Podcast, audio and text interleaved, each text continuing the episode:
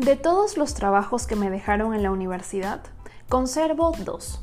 La tesis, por obvias razones, y un ensayo del curso de lenguaje y comunicación. Es un curso general de los primeros ciclos. Si has escuchado mis episodios anteriores, sabrás que estudié ingeniería industrial. Y para variar, el tema del ensayo tampoco tenía mucho que ver con mi carrera.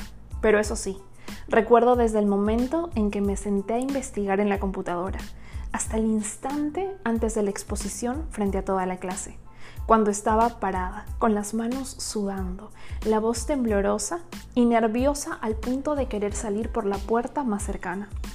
Hasta que recordé, ¿por qué estaba ahí parada?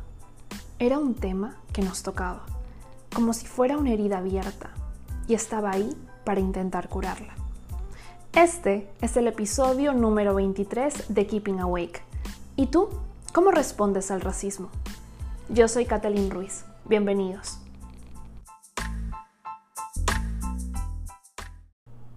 Buenas tardes con todos. Comencé, tratando de aclarar un poco mi voz y mirando de reojo la salida más cercana. La profesora estaba sentada al fondo del salón, pero justo frente mío. La técnica de mira al fondo para no ver la cara de tus compañeros esta vez no aplicaba. El tema que elegí es la discriminación y el racismo. Continué. Era final de ciclo.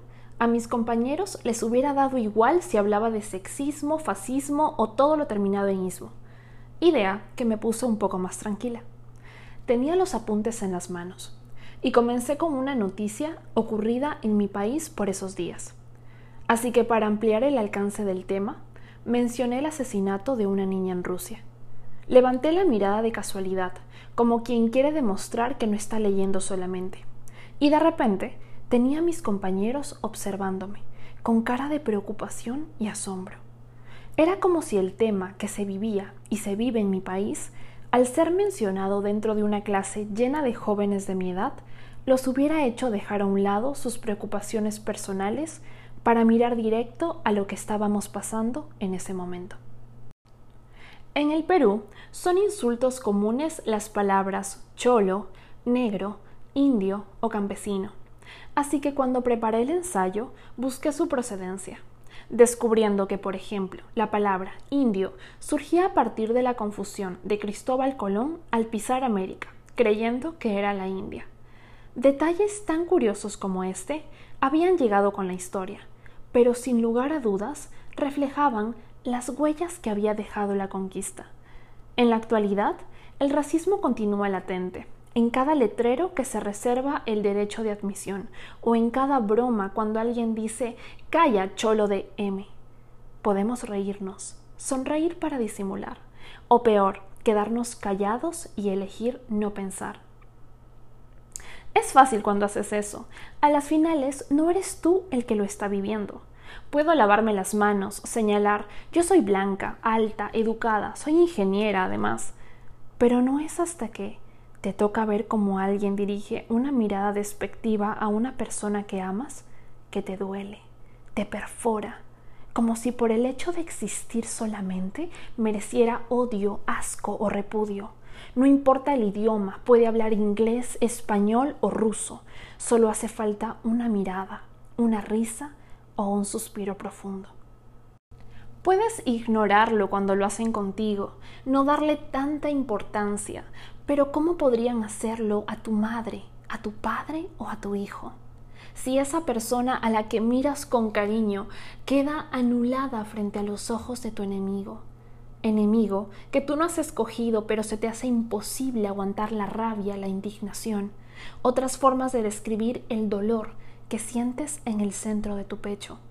El camino fácil es devolver ese odio, juzgar a la otra persona, responder con un insulto, sembrar en nosotros el rencor. Y si te digo que no importa el lugar donde te encuentres, es para que te des cuenta que el racismo vive en nuestra mente y se alimenta de todo ese odio, odio que viene siendo arrastrado desde años atrás y que nació en aquel momento que alguien con falta de amor, teniendo otros intereses más importantes, pusiera grilletes en manos y pies de lo que llamaría esclavos, o a punta de látigo sometiera a la gente del campo. Si actualmente vivimos en una sociedad de diferencias tan marcadas, la respuesta es la lucha, pero no la lucha a partir del uso de violencia, ni la organización de revueltas. Tampoco se trata de pararte frente a Trump con un arma. Se trata de preguntarte, en tu vida cotidiana, ¿qué haces cuando por una cuestión de racismo se deja a alguien de lado? ¿O quedas por hecho? La oscuridad no puede expulsar a la oscuridad, solo la luz puede hacer eso. El odio no puede expulsar al odio, solo el amor puede hacer eso, dijo Martin Luther King. Pero, ¿qué es amor al final de cuentas? ¿No es acaso lo que damos a nuestros seres queridos? Es eso que cuando le están pasando mal ofreces, escucha, comprensión y palabras de aliento. Es cuando dedicas tu precioso tiempo en dar soporte al otro. Es un saludo, un ¿cómo estás? sincero. Es ponerte en su lugar por un momento. No necesitas ir con pancartas antirracismo, necesitas actuar a partir del principio de igualdad, que en el fondo es actuar por amor a la humanidad, a nosotros mismos. Aunque yo esté aquí hablándote, no puedo pretender que pienses lo mismo.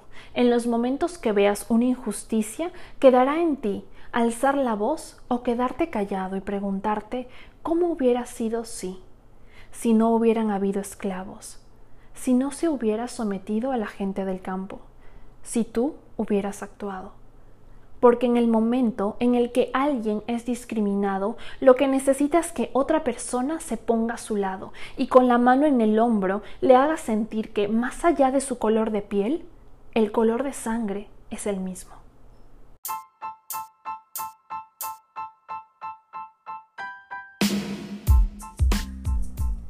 Antes de despedirme, quiero compartir contigo la siguiente frase. Un individuo no ha empezado a vivir hasta que puede elevarse por encima de los estrechos confines de sus preocupaciones individualistas a las preocupaciones más amplias de toda la humanidad. Martin Luther King. Cuéntame, ¿qué te pareció este episodio? Recuerda que puedes encontrarme en Instagram como arroba keeping.awake. Hasta la próxima.